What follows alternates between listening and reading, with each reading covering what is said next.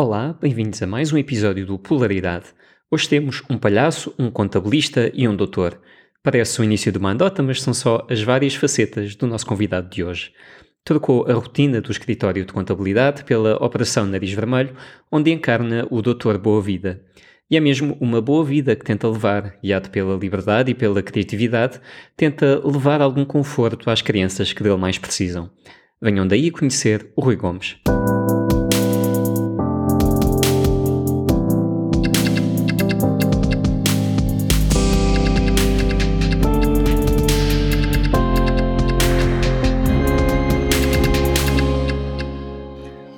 Rui. Bem-vindo. Olá, Henrique. Obrigado. Muito obrigado por estares aqui connosco. Uh, eu queria começar por dar-te os parabéns ter, pelo trabalho da, da Operação Nariz Vermelho, que é de facto fantástico e muito preciso. Uh, estava aqui a pensar que neste, nesta altura de confinamento, em que é fácil sentirmos todos assim um bocado desanimados, é bom estar a falar com alguém que está, que está habituado a sorrir e a levar o humor para, para situações mais difíceis, por isso acho que, acho que a conversa vai ser boa para toda a gente.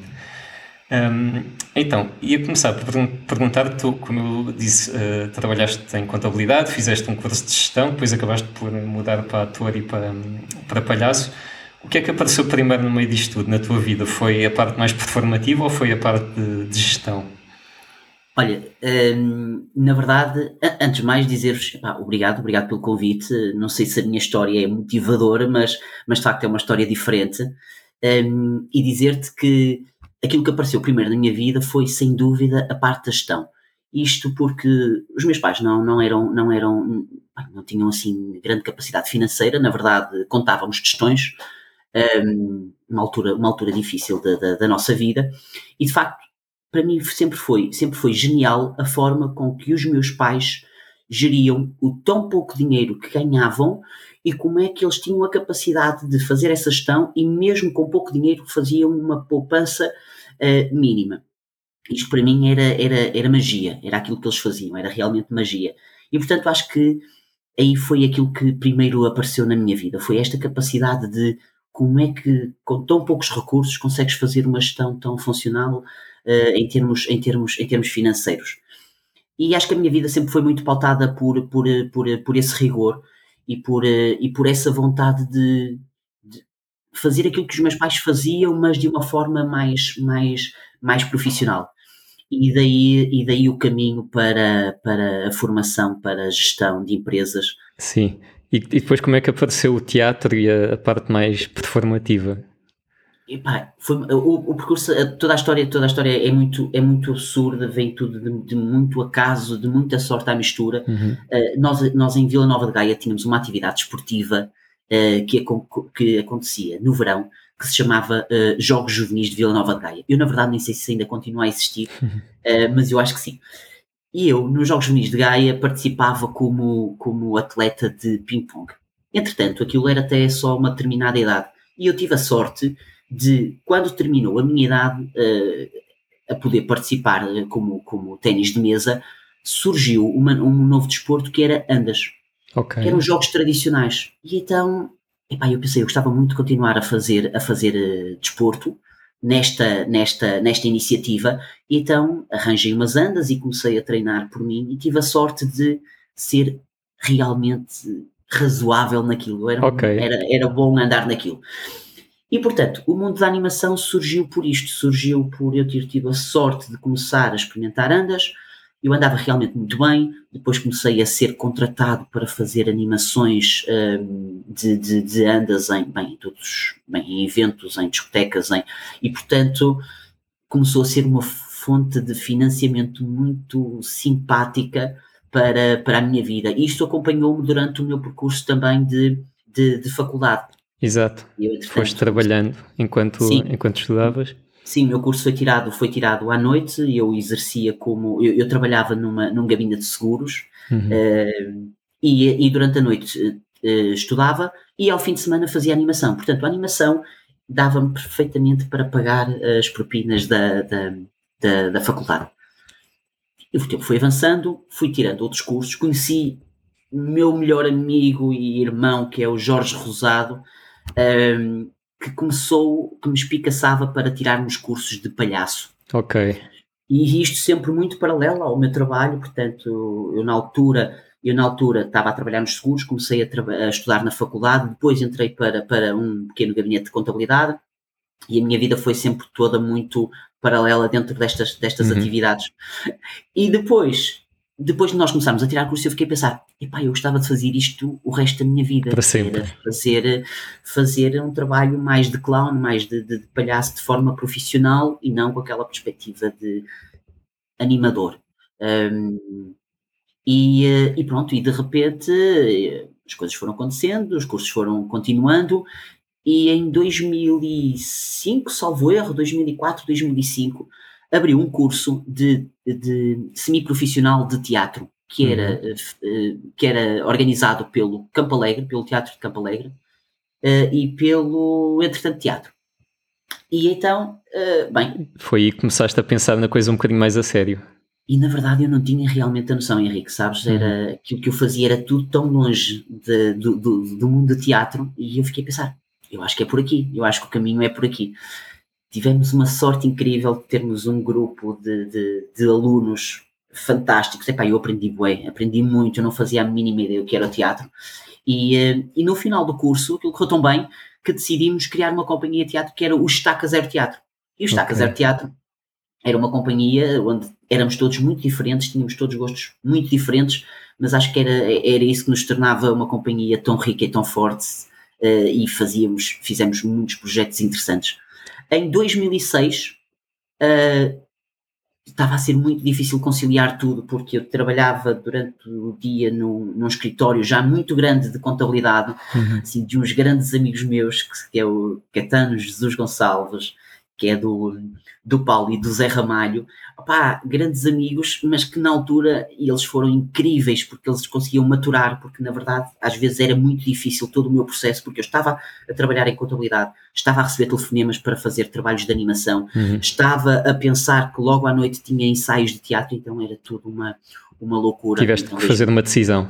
Sim, em 2006 tive realmente que fazer uma, uma, uma decisão, porque aí senti claramente que não estava a conseguir bem, estar a 100% em tudo. Na verdade, sim, sim. foi isso. Verdade, e, foi, e foi assim mais uma coisa de de repente pensaste não, não estou não a conseguir fazer este, este trabalho de contabilidade e quero deixar isto já ou, ou foi uma coisa mais gradual e ponderada? Não, não, olha, nessa altura em 2006 já não era, uh, isto tinha acontecido, bem, um ano antes, uh, um ano antes, tive mais ou menos um ano a pensar nisto, ok, hum. será que vai dar? E nem era a questão financeira, Henrique, porque na verdade, na altura, a questão financeira estava completamente salvaguardada, porque, bem, financeiramente já estava a ter muito trabalho em, em animação, havia, havia possibilidade de ter trabalho em teatro também, e portanto não, nem era esse, esse risco, era mais aquela ideia de da incerteza, sabes? De quando tu trabalhas de forma regular, num trabalho fixo, onde sabes que ao final do mês tens ali um, um valor fixo, e passar para algo que é incerto e que continua a ser incerto até os dias de hoje.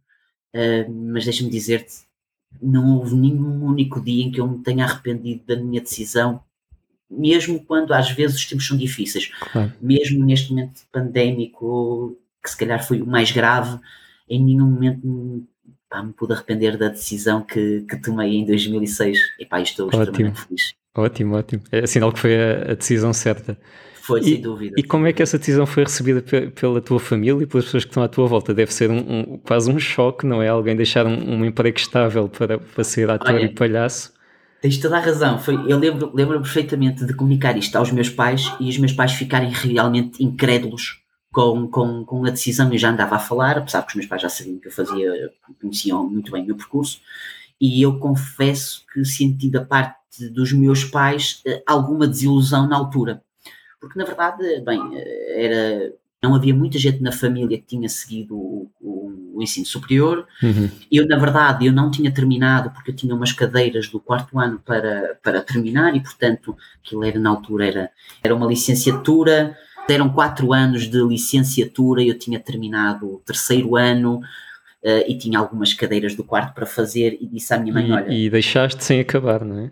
Deixei sem acabar, deixei sem acabar e para a minha mãe aquilo foi tudo um choque, foi uhum. um choque de deixar uma profissão super segura, onde, onde, onde eu estava realmente feliz, eu era muito feliz a ser contabilista, muito feliz, porque tinha uma equipa e tinha uns colegas fantásticos.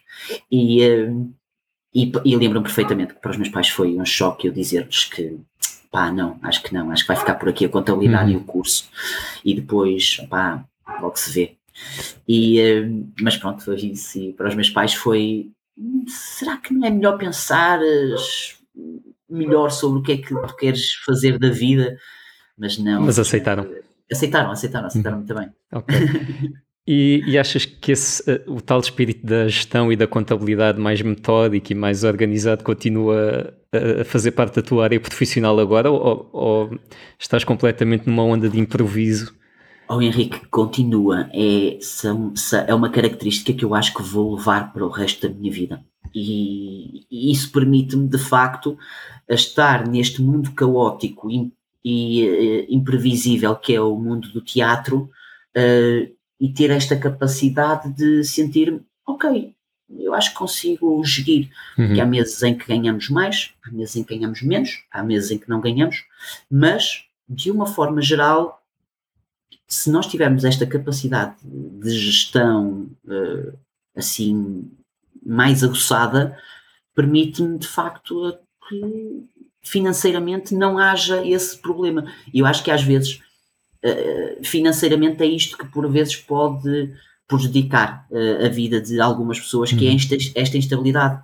E eu acho que isto da gestão uh, é algo que me vai, vai, vai perseguir o resto da minha vida e fico muito contente por, por, por isto acontecer, porque na verdade ajuda-me imenso. Eu, na verdade, se tu reparares, eu tenho 500 mil papéis aqui na minha secretária, porque porque é isso, eu também tenho, tenho, tenho um, um projeto que se chama Centelha Criativa. Sim, já vamos de falar mais disso. O diretor artístico e, portanto, dá-me muito, muito jeito, dá-me muito, muito jeito todos os conhecimentos que, que adquiri ao longo destes, destes anos. Ótimo, então não foi em vão. Não, não foi, não foi em vão, não foi, não foi, não foi. Ok. Então, pouco tempo depois de saíres do, da contabilidade, chegaste então à Operação Nariz Vermelho, onde, onde, te mantens até hoje, não é? Foi uma chegada um bocado atribulada, segundo sei, não é? Primeiro não querias ir, depois uh, o processo de seleção também foi atribulado. Queres contar uh, essa história? Olha, foi muito atribulado e aqui voltei a ter o dedo mágico do meu amigo e irmão Jorge Rosado. Uh, o Jorge Rosado eu tinha conhecido o Jorge Rosado talvez em 2000 e 2003, bem, por aí. E o Jorge Rosado foi sempre a pessoa que me espicaçou para fazer coisas. Uh, e que me tirava da minha zona de conforto e, e dizia, Ei, olha, vai haver agora um festival, o Festival em Espanha, podíamos ir lá fazer uns cursos. E eu ficava a pensar, pá, mas estás maluco, não sei, não sei se me apetece, não sei se é a minha cena. E então, uh, graças a ele, sempre fui espicaçado para isso. Entretanto, surgiram os castings para a Operação Nariz Vermelho, nós já nos tínhamos inscrito, a Operação Nariz Vermelho não abre, não abre casting com, com muita regularidade, okay. e eu recordo-me perfeitamente do Jorge me ligar, e eu estava, estava, estava deitado, estava, e ele ligou-me e eu disse-lhe, pá, Jorge, estive a, ponderar sobre isto e, bem, eu acho que não quero trabalhar com crianças doentes, pá, não é a minha cena, acho que não consigo, não, uhum. não estou com vontade. Bem, depois de tanta insistência, ele lá me conseguiu convencer e eu levantei-me da cama e fui fazer o casting a pensar isto não vai acontecer. Sim. Há tantos atores incríveis no, no Porto. Nós fizemos, havia dois castings, um para o Porto e outro para Lisboa, e, e eram só atores incríveis e era gente com muito valor. E eu, bem, basicamente, eu era um, um contabilista uhum. com alguma formação em palhaço, mas daí até dizer-me que era um ator e uma grande distância. Uh, e bem, e tive a sorte de irmos eu conseguir uh, ir passando as fases de uh, as várias fases do processo. Primeiro era uma entrevista, era uma entrevista com, com, com o Marco e com, e com a Bia, a Bia que é a fundadora, Beatriz Quintela, que é a fundadora do, do projeto juntamente com o Mark, e eu lembro perfeitamente da Bia me perguntar porquê, por que raio faz um contabilista um casting para, para o Doutor Palhaço? Sim. E eu lembro-me da resposta a, a, resposta que eu lhe dei foi porque eu acho que palhaço deixa-me muito mais feliz do que ser contabilista. Uh, mas a minha experiência também não era assim tanta quanto isso. Bem, e tive a sorte de passar na entrevista, depois tínhamos outra fase de casting que era do workshop, e o workshop correu realmente muito, muito, muito bem. fiquei uhum. extremamente espantado comigo, não tinha assim grandes aptidões artísticas uh, comparativamente com os meus colegas que tinham passado essa fase, e, mas, mas sempre neste processo foi, ok, não vou passar, mas pelo menos vou fazer um workshop e depois posso sempre dizer, pá, olha, tive um workshop de, de clown, de palhaço, Sim. com a Operação Nariz Vermelho, que era porreiro também para o currículo. Sim, e, claro. E lembro-me que depois do workshop, de, depois da fase do workshop, havia uma fase que era uma performance. Tínhamos que apresentar um sketch para os antigos, uh, uh, para os mais velhos elementos da Operação Nariz Vermelho. E eu pensei, eu não vou chegar nem a essa fase, portanto está tudo bem, não vou ter que me preocupar com isso. Lembro-me também de, no dia em que termina uh, o workshop, eu comecei a ficar preocupado porque eu fiquei a pensar, eu acho que vou realmente gostar muito disto e vou ficar muito aborrecido porque eu não tenho um, nenhum sketch, nenhuma performance fixe preparada para amanhã. Portanto, que era no dia seguinte. E eu lembro-me que não dormi nessa noite. Porque... Começaste a levar a coisa mais a sério, não é? Fiquei a pensar, eu acho que vou perder a oportunidade da minha vida uh, por não ter acreditado. Eu vinha do mundo da animação e, portanto, eu tinha, tinha um palhaço, que era o Palhaço Pintarolas, uh, e que fazia festas de aniversário, que era assim um mega sucesso. O meu palhaço era um mega sucesso. Mas era um mega sucesso, era um palhaço de aniversário, era um, um palhaço com um público-alvo muito específico, uhum. de festa, de, de, de, de, uma energia muito, muito forte e muito, muito contagiante, que não era aquilo que, que, que se quer. Não é a energia de um hospital, não é? Não, não é, nem, não de todo, não de todo. E eu lembro-me que ai, eu fiquei extremamente nervoso de fazer a performance, porque estava a ver os meus colegas, eles faziam coisas incríveis. Lembro-me de um colega meu que se pôs em cima da cadeira e fazia um contorcionismo em cima da cadeira. Depois havia lá palhaços maravilhosos que faziam performances, palhaços que eu ficava a pensar, acho que nunca na vida vou ter esta capacidade de fazer algo do género. E então, e bem, eu estava-me a sentir muito mal, Henrique. Chegou a minha vez e eu, e eu só pensava, o que é que eu vou fazer? Porque eu não tenho nada preparado. E eu lembro-me que eu fazia uma coreografia. muito manhosa, uma coreografia muito manhosa, que se chamava o Chuchuá. Olha, que isto era em 2006, que é uma coreografia que mais, uns anos mais tarde, pai, 10 anos mais tarde, ficou conhecida pelo porque o Panda pegou também nessa coreografia ah, e fazia o Chuchuá 10 anos sim. mais tarde, porque isto era de um palhaço peruano. Opa, era uma coreografia muito manhosa, aquilo é muito manhoso, é muito, é muito fraco. E aquilo só funciona se tu colocares as pessoas a fazer isto. Agora imagina, Malta que artisticamente tinha, bem, era, era realmente evoluída. E eu obrigá-los, uh, eles estavam sentados, portanto tínhamos um pequeno palco. Não te rias, porque isto foi, isto foi a desgraça da minha vida. Foi, foi, foi dos momentos mais humilhantes da minha vida. e eu pensei, papá, que se lixe, olha, é o que eu tenho, é o que eu vou fazer. Vamos é, para a frente. É vida. Bem, e a, e a coisa que eu, uma, uma das coisas que eu, que eu tinha era realmente muita energia, portanto eu, eu quase que obrigava as pessoas a fazer, e portanto ou elas faziam ou elas faziam, porque não havia, não havia outra hipótese. Então lembro-me de dizer a toda a gente para se levantar, porque ia fazer uma coreografia, não sei o que, não sei o que mais. E eu só via a cara de desespero deles, eles a pensar: não, nós não queremos fazer isto. Sabes aquela cena de. de feita, Olha, lá vem este agora. Lá vem o animadorzinho de festas, sim, sim, sim. sabes? Claramente esta cara que é horrível.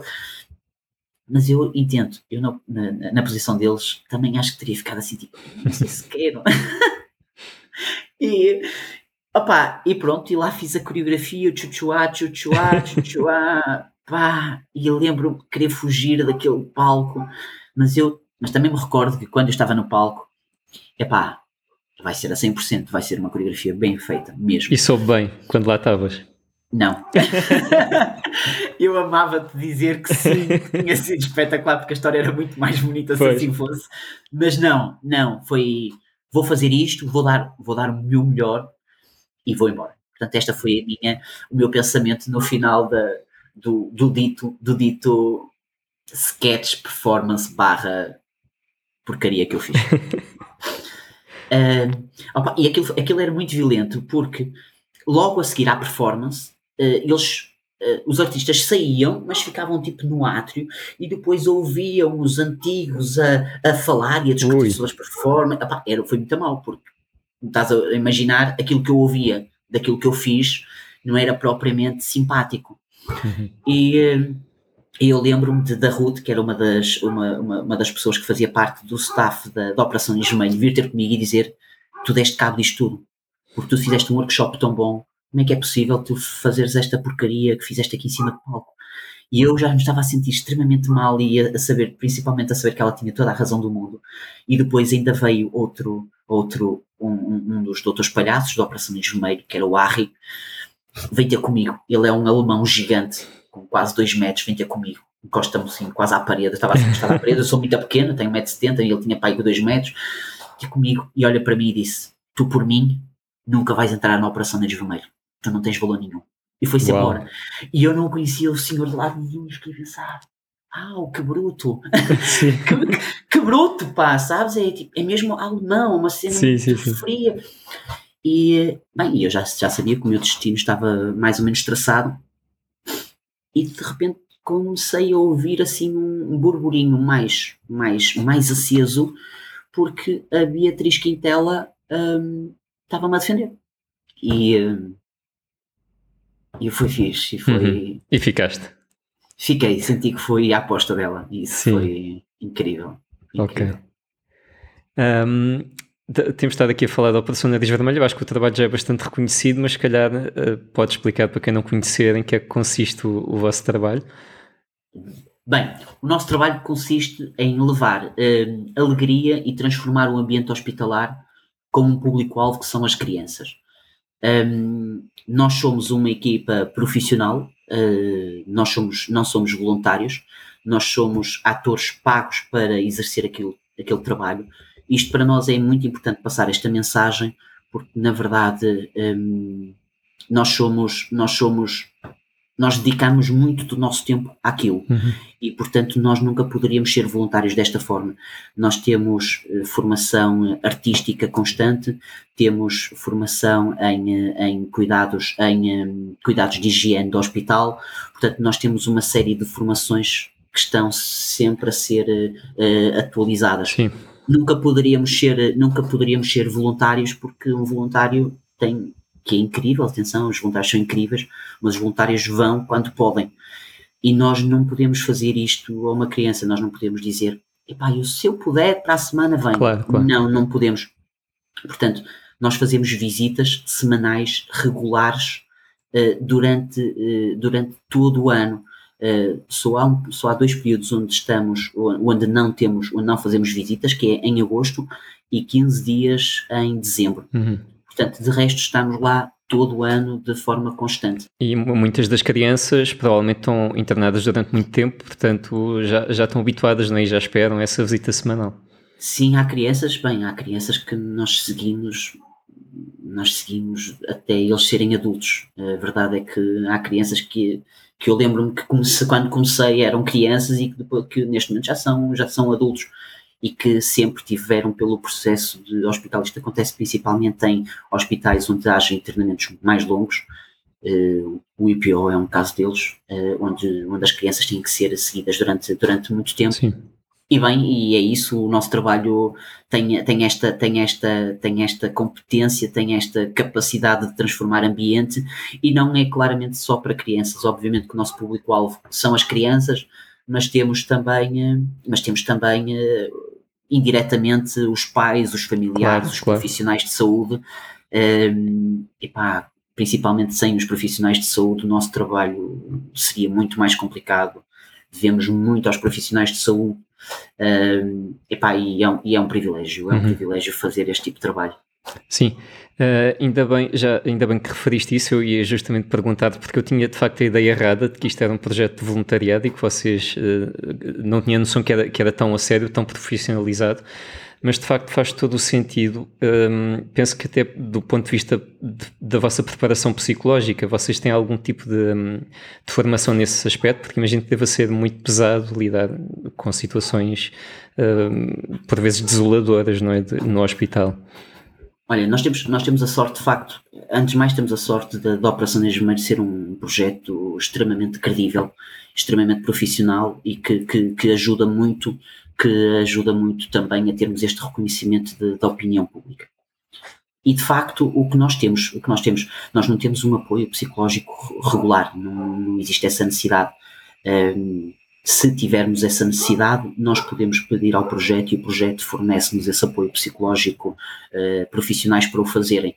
Mas aquilo que nós temos são encontros regulares entre artistas, o que de facto é quase, é quase como irmos ao psicólogo, uhum. é entre nós uh, falarmos sobre dificuldades do projeto, uh, necessidades, o que é que poderíamos melhorar, artisticamente o que é que o que é que nós podemos fazer e nós temos bem, nós temos de, pelo menos de 15 em 15 dias, para teres uma ideia, temos, temos um dia de formação artística, de 15 okay. em 15 dias.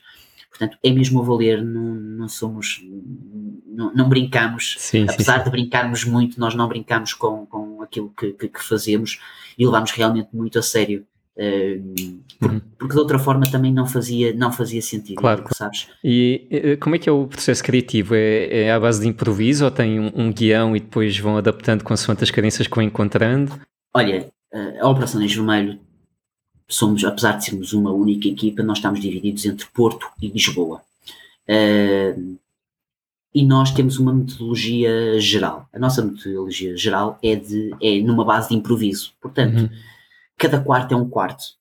Obviamente que cada quarto às vezes tem a mesma temática de outro quarto, só que como o nosso trabalho assenta em tanto improviso, aquilo que eu faço neste quarto, sei lá, uso, sei lá, usamos a temática de fundo do mar, o tema fundo do mar e de repente trabalhamos a partir daí. Se eu usar no outro quarto a mesma, o mesmo tema fundo do mar, vai ser completamente diferente daquilo que foi no quarto anterior, porque porque nós trabalhamos principalmente com aquilo que acontece no momento. Trabalhamos com como é que a criança está posicionada no quarto, uh, as pessoas que estão no quarto, as, as interferências que temos quando estamos no quarto, se entram médicos, se entram enfermeiros, se entram carrinhos, se entram a comida, se entra um, ehm, a própria disposição do quarto, se tem mais, mais equipamentos médicos, se tem menos, se a, se a criança está a comer, bem, Uhum. Há uma série de, há uma série de, de, de variantes que, que, que, que, alteram completamente o nosso trabalho. Portanto, apesar de às vezes termos alguma ideia do que é que, ou até combinarmos previamente entre duplas, porque nós só trabalhamos em dupla, é, é importante referir isto. E apesar de às vezes até podermos combinar uh, com, com o nosso colega o que é que poderemos fazer naquele quarto, porque às vezes até temos o histórico, sei lá, de repente nós sabemos que o Vasco gosta, por exemplo, de fazer, gosta de simular telefones e gosta de simular que o sapato é o telefone uhum, ou que uma caneca é um telefone. Às vezes nós temos esse histórico, temos esse pensamento, que, que, essa história que já, já, já temos com a criança e podemos até combinar o que é que vamos fazer, mas quando chegamos lá aquilo que vamos fazer não é aquilo que tínhamos idealizado lá fora e completamente impossível por causa de todas estas variantes. Claro. Portanto, sim, é muito mais improviso do que hum, alguma coisa que tínhamos elaborado previamente. E só o início deve ser completamente aterrador gerir essas variáveis todas, não é? Como é que te sentiste das primeiras vezes que, que, que atuaste? Olha, ao contrário, ao contrário de todo o meu processo de casting, em que eu me sentia de certa forma, menos capaz comparativamente com outros colegas que tinham mais formação, eu sabia que uh, a fase de hospital, uh, porque depois, nós não, eu não, não, não, terminei, mas depois daquele casting de, da performance, que me correu muito mal e que tive a sorte da Beatriz Quintela batalhar por mim, uhum. nós fomos a uma segunda, fomos à última fase, que é fazer uh, experienciar isto em hospital. E só aí é que eram selecionadas uh, as pessoas para o processo. Isso era uma coisa que eu tinha a certeza que, que me iria correr bem, que era eu se passar aquela parte da, do público e da performance para, da pequena performance para os antigos doutores palhaços, eu sabia que em hospital tinha outras vantagens, outros know-how que colegas meus não teriam, que é eu fartava-me de fazer festas de uhum, aniversário. Uhum, sim, claro. E eu fartava-me de estar com, com miúdos. E, portanto, as crianças de hospitais não são muito diferentes dos miúdos de festas de aniversário. Um, algumas estão um bocadinho mais debilitadas uh, fisicamente, óbvio, mas em termos de pensamento uh, e de vontade de, de, de, de se rirem, é exatamente a mesma. Portanto, eu sabia que aí seria a minha maior vantagem. E depois, de, e depois disso, quando cheguei ao hospital, eu fiquei a pensar: eu acho que vou ficar no processo. Portanto, dizer-te que ao início foi extremamente fácil, sabes? Não uhum. senti essa dificuldade de o que é que eu vou fazer agora com tantas variáveis? Porque isto já me acontecia também uh, nos projetos de animação. Sim, já, já estavas 500, habituado. 500 mil variáveis, não eram estas, mas eram outras. Portanto, não foi, não foi assim tão difícil quanto okay. isso para mim. Ok. Uh, tu passas ou passavas quanto tempo, quanto tempo num hospital uh, por semana antes de. enquanto podias ir ao hospital antes da pandemia? Olha, nós, nós, nós, nós nos projetos, os palhaços, os palhaços séniores, os palhaços mais antigos faziam oito visitas mensais.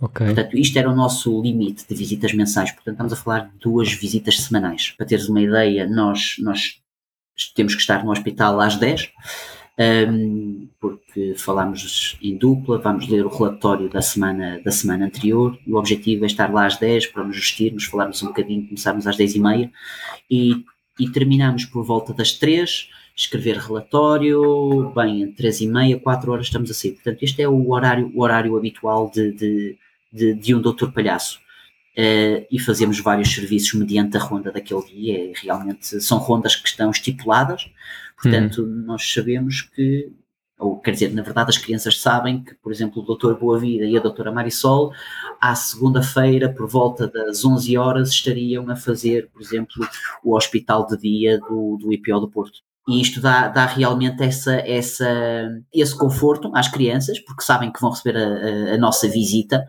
e pronto, e dá este cunho de, de, profissionalismo que é nós não podemos faltar, nós não, não, há desculpas para, para que o doutor Boa Vida e a doutora Marisol, por exemplo, não estejam lá nesse dia, não há qualquer desculpa possível. Eu, eu pergunto isto do tempo porque imagino que deva ser muito desgastante emocionalmente, eu até posso partilhar, eu já estive envolvido em muitos projetos musicais e já fui cantar, eh, fazer animação a hospitais, e hum, achei sempre uma experiência hum, muito gratificante e, e recebes muito amor, mas por outro lado também parece que ganhas um bocado daquele peso do, do daquelas situações, não é?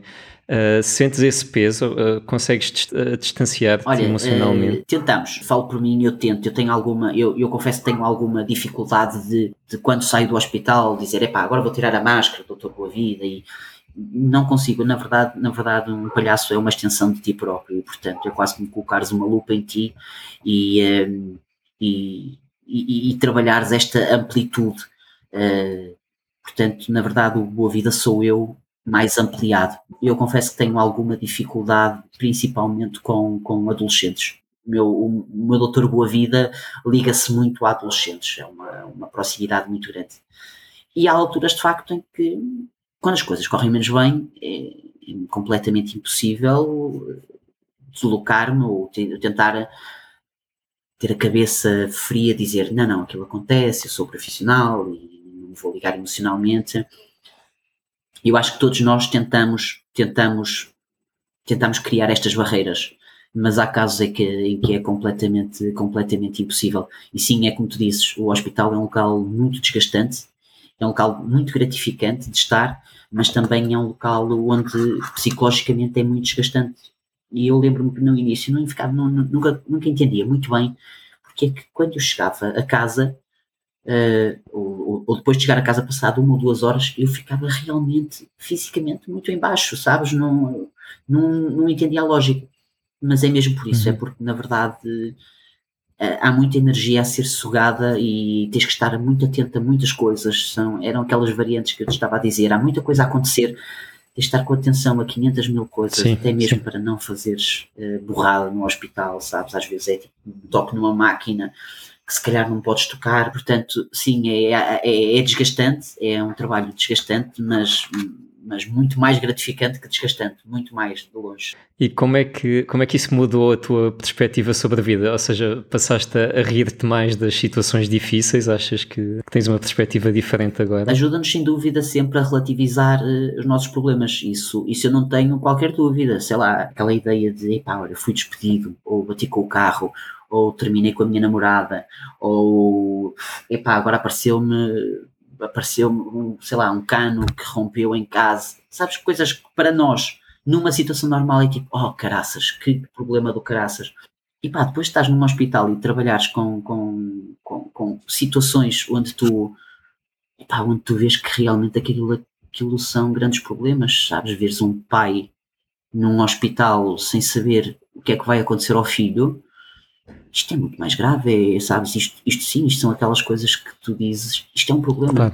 Porque de resto, tudo aquilo que nós temos, opa, são, são pedras no caminho, são pedrinhas no caminho, não é? É vida, é vida a acontecer, é vida a fervilhar, são estas coisas que também nos fazem, uhum. fazem, fazem crescer, sei lá, perde-se o emprego, mas arranja-se outro, termina-se com a namorada, ultrapassa-se isso.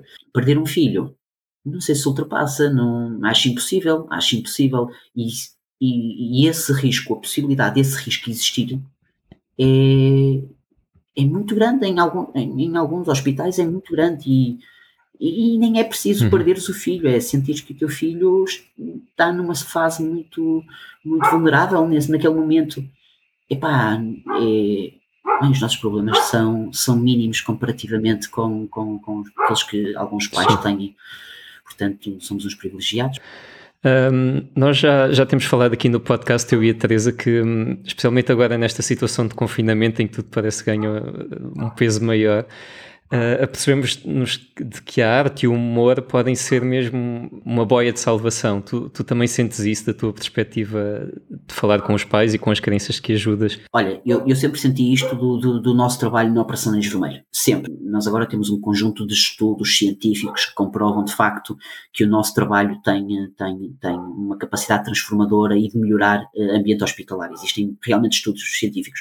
Mas antes de os existirem, eu sempre tive a certeza de que sim, de que, que aquilo que nós fazíamos era realmente benéfico. Com, com, com, esta questão pandémica e com esta limitação, porque na verdade nós, nós deixámos de ir ao hospital há cerca de um ano, uh, por causa desta, desta crise pandémica, eu lembro-me que nós na altura, bem, falava-se falava no Covid, mas ainda era uma coisa muito recente, e nós ficámos a pensar, o que é que, vai, o que, é que vamos fazer?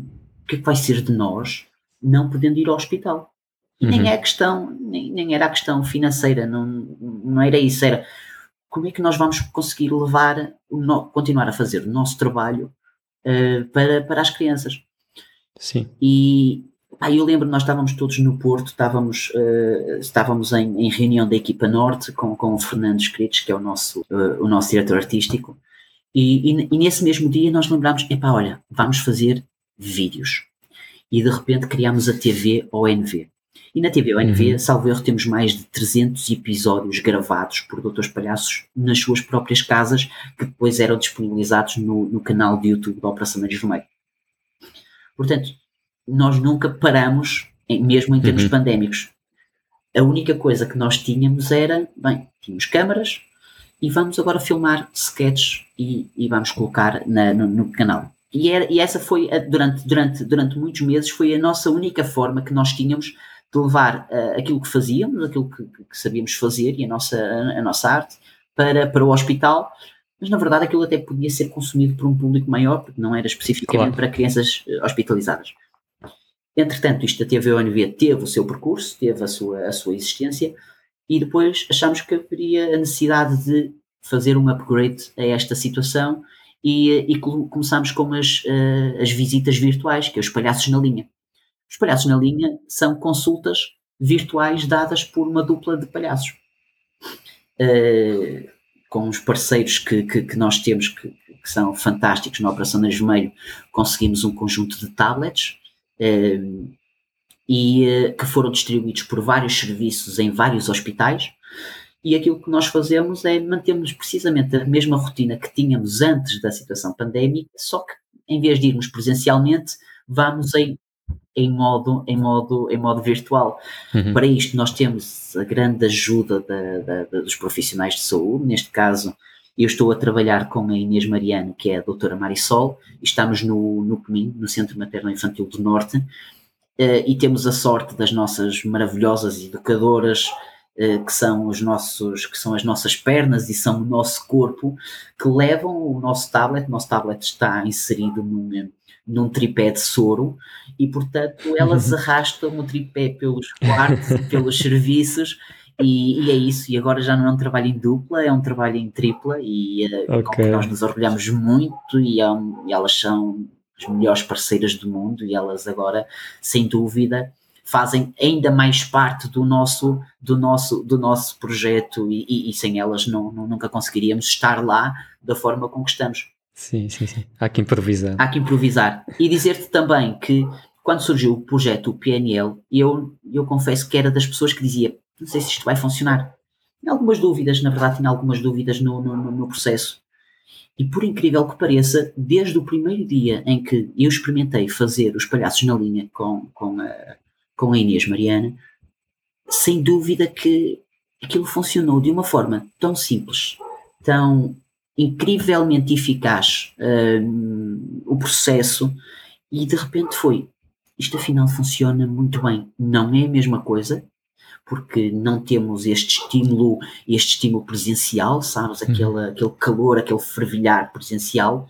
Sim. Mas temos, temos, temos, bem, temos outras coisas que são igualmente boas, igualmente boas, e conseguimos realmente fazer mudança mesmo estando em, em, em formato virtual. Uh, eu ia perguntar justamente isso. Imagino que as crianças se devam ressentir imenso porque estão muito mais sozinhas agora nesta fase, não é? Mas, uh, mas é, é, a ajuda possível que vocês lhe podem dar. Olha, é a ajuda possível e é. Bem, é isso, é isso. Neste momento, as crianças que estão em hospital têm, têm acesso ou têm um acesso muito mais limitado a todas as atividades que existiam no, no hospital.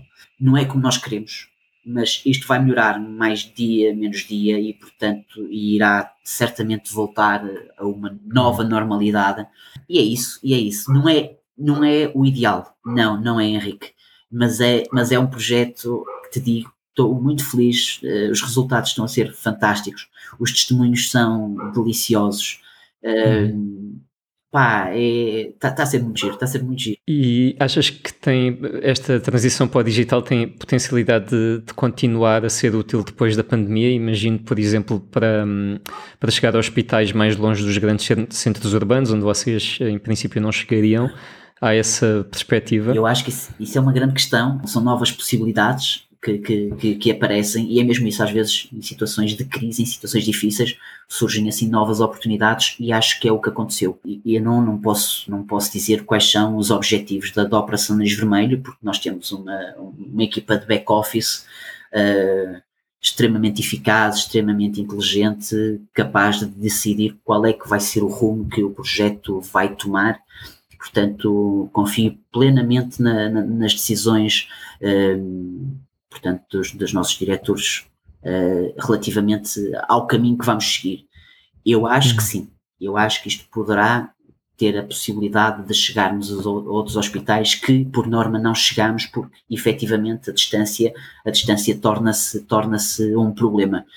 Mas bem, vai caber, vai caber ao nosso diretor artístico, à nossa diretora executiva, uh, aquilo que eles decidirem para mim está bem, acho que sim, acho que é uma nova ferramenta. Uhum também temos que ver eh, as nossas capacidades em termos, em termos de recursos, porque hum, se quisermos também adotar provavelmente este projeto de, de distância, continuar com este projeto de distância, também teríamos que contratar mais artistas, digo eu, claro. uh, e portanto tudo isto, tudo isto há aqui sempre um peso de, de, o que é que nós conseguimos fazer com os rendimentos com que conseguimos angariar e para nós a angariação de, de fundos para o projeto continuar a subsistir é muito importante e a nossa prioridade é sempre e vai ser sempre a nossa presença em hospitais.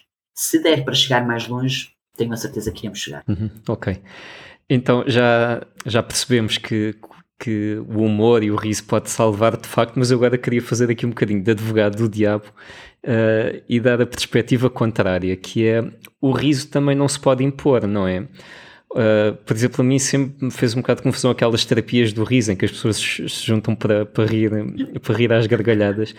Uh, também faz parte do vosso processo de aprendizagem aprender a, a, lidar com o espaço de cada criança e com as diferentes sensibilidades e perceber que se calhar às vezes não se consegue simplesmente chegar a, a certas pessoas. Oh, oh, Henrique, é, eu acho que isto, isto para mim é das, grandes, é das grandes diferenças entre um palhaço de hospital e um palhaço de outro circuito qualquer.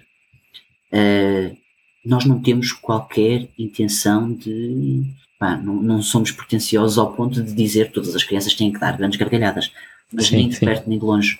Um, nosso objetivo é transformar o ambiente durante o período em que estamos lá. Se o transformarmos de forma gargalhada entusiasta, ótimo. Uhum. Se não, simplesmente um olhar, uma atenção, um, a criança prestar atenção no, naquilo que estamos a fazer naquele momento e fazer com que durante aqueles breves minutos em que estamos lá, ela se possa esquecer que não está num hospital, está ganho.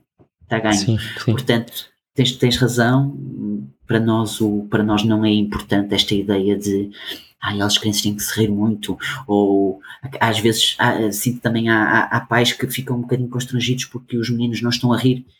Uhum. Não fiquem, não fiquem porque está tudo bem, está tudo bem. Desde que eles se sintam tocados de alguma forma, e não tem que ser só pelo riso, pode ser pelo riso, pode ser pelo choro, pode ser pela, pela admiração, pode ser pelo medo.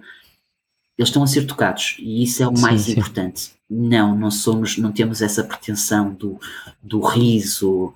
Obviamente que quando isso acontece, epá, ficamos muito felizes, ficamos muito felizes. Significa que a performance, aquilo que estamos a fazer naquele momento, eh, está realmente a ser, a levar a criança para esse extremo. Mas ficamos igualmente felizes se a criança esboçar um sorriso. Sim. Ok, portanto, no meio da, da Operação Nariz Vermelho, lançaste também, como dizias há pouco, a tua própria companhia, a Centelha Criativa.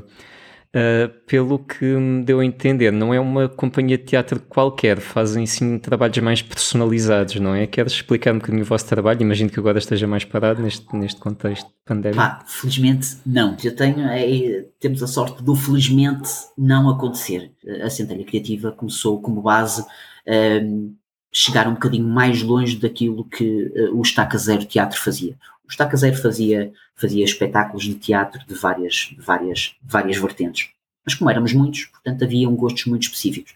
A Centelha Criativa surge mais num gosto pessoal e numa linha pessoal uh, de comédia física que aos uhum. elementos que estão mais próximos da centelha faz mais sentido. E o que é que nós temos? Nós temos, nós temos alguns, alguns projetos que nos. Sabes aquela coisa que dizes? Isto vai te dar muito trabalho, mas vamos ser muito felizes. Sim, e sim. não vamos ganhar nada, mas está tudo bem. Mas sabes aquelas coisas que tu fazes? Epá, eu até vou ter despesa com isto, mas vou fazer porque eu adoro. Ponto. E a Centelha Criativa nasce com este intuito de eu vou fazer coisas que eu adoro. O que é que nós nos apercebemos? Apercebemos que para nos fazer coisas que nós adoramos, temos que ter financiamento para fazermos o que queremos, porque há uma altura em que tu dizes, epá, eu adoro ah. fazer isto, mas já não consigo, já não dá. Uhum. E portanto a, a, a Centelha tem, tem, tem decidiu focar-se para algo que surgiu de forma muito natural e, e assim, mais uma vez, um, um, acaso, um motivo de sorte, que eram pessoas começarem-nos a pedir: olha, vocês podiam fazer. Eu tenho uma empresa que tem, vai falar sobre uma temática, sei lá, temática sobre uh, segurança e higiene no trabalho. O que é que uhum, vocês poderiam, sim. vocês será que poderiam fazer qualquer coisa dentro deste, deste âmbito?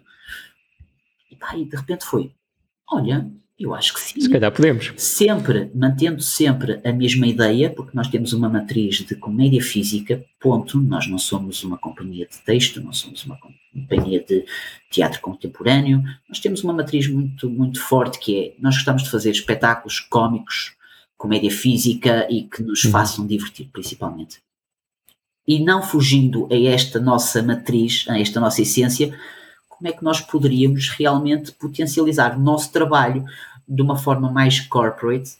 Uh, eu tenho colegas meus atores que vão, vão testar o que eu estou a dizer, mas de certa forma é, é isso, é como é que nós podemos, fazendo aquilo que nós gostamos, fazendo, potencializando isto de uma forma financeira para que possamos ter verbas para fazermos aquilo que nos dá na cabeça. Um, e, eh, juntar o melhor dos dois mundos. Juntar o melhor dos dois mundos. E a verdade é que a Centelha Criativa bem, tem esta, tem esta sorte, tem este privilégio de ter, de começar a ser uma bola de neve e de repente temos muitos trabalhos corporate que nos permitem fazer uh, outros, outros trabalhos uh, que nos dão muita vontade. E de repente alargarmos muito o leque, dar palestras uh, motivacionais, que não é uma, atenção, sempre motivacionais, não naquela perspectiva esotérica, é motivacionais uhum. porque vão com um contexto mais, mais cómico. sei lá, trabalhos de team building, por exemplo, para, para a BN Farmacêutica. Estou aqui a dar exemplos de coisas já malucas que fizemos. Criarmos uma inauguração do Parque Urbano de Passos de Ferreira, o de segurança de, de higiene e segurança no trabalho, que foi um trabalho que surgiu para, para a Morim Corticeira, por exemplo. Portanto, temos feito coisas tão, tão divertidas, sabes, que, que, que não fogem à nossa essência uhum. e, eh, e bem, e que, que, permitem também a subsistência da, da, da, companhia e pá, e é uma sorte, é um privilégio, é um privilégio. Neste momento estamos a colaborar também com, com, com um projeto para, para, para, para a Câmara Municipal de Gaia e, epá, e é isto, nós sentimos uns privilegiados de conseguirmos também sermos escolhidos para fazer trabalhos à medida. As pessoas sentirem-se à vontade para, para nos sugerirem, vocês eram capazes de fazer isto. Uhum. Epá, por norma nós sugerimos sempre ideias ainda mais loucas e portanto uh, ficamos, ficamos realmente satisfeitos das pessoas embarcarem nesta nossa loucura. Ok. Ok, Rui, muito obrigado. Foi um gosto conversar contigo. Obrigado, Henrique. Obrigado. Obrigado, obrigado eu. É isto, a minha vida é esta, esta loucura, esta, esta sim, doidice. Sim. Uh, nunca, nunca, nunca sei muito bem o que é que vai ser o amanhã. A única coisa que eu sei é vai ser melhor do que é hoje. E assim é que vale a pena. Podem saber mais sobre a Centelha Criativa em centelhacriativa.pt e sobre a Operação Nariz Vermelho em narizvermelho.pt. Uh, podem também doar à, à, Operação Nariz Vermelho uma parte do vosso IRS, agora que está na altura de fazer o IRS. Há outras uh, boas maneiras de apoiar, Rui? Ah, Henrique, olha, obrigado, obrigado por dar esse espaço, porque para nós a Operação Nariz Vermelho é realmente, é realmente importante este, este, este donativo que, que as pessoas. Uh, fazem de uma forma tão, tão, tão benemérita. E este período, especialmente do IRS, para nós é importante. É algo que não custa nada, as pessoas não têm nenhum uhum. custo. É 0,5% é 0, do seu IRS. Sim. Que irá para o Estado caso as pessoas não coloquem o, o nenhum NIF. Portanto, façam isso, uh, façam doações à Operação Nariz Vermelho, de facto, porque para nós podermos levar o nosso trabalho ainda a mais crianças, a mais hospitais, e, e, e, tenham a certeza de facto que o nosso trabalho é realmente transformador, necessário e muito útil, não só para crianças, mas sim pais e profissionais de saúde. Outras formas de doarem, vocês encontram todas as informações no site narizvermelho.pt uh, e tem lá todas as formas, podem ser doadores pontuais, podem ser doadores mensais, uh, podem nos ajudar com outros projetos, é, uma, é, uma, é mais fácil. www.narizvermelho.pt, uh, eh, tem lá as informações todas. Certo, os links vão ficar também na descrição do episódio. Obrigado mais uma vez, Rui. Obrigado, obrigado, Henrique. Nós voltamos para a semana. Podem seguir-nos, entretanto, no uh, Instagram, em Polaridade Podcast, ou enviar-nos e-mail para polaridadepodcast.gmail.com. E adeus, até para a semana.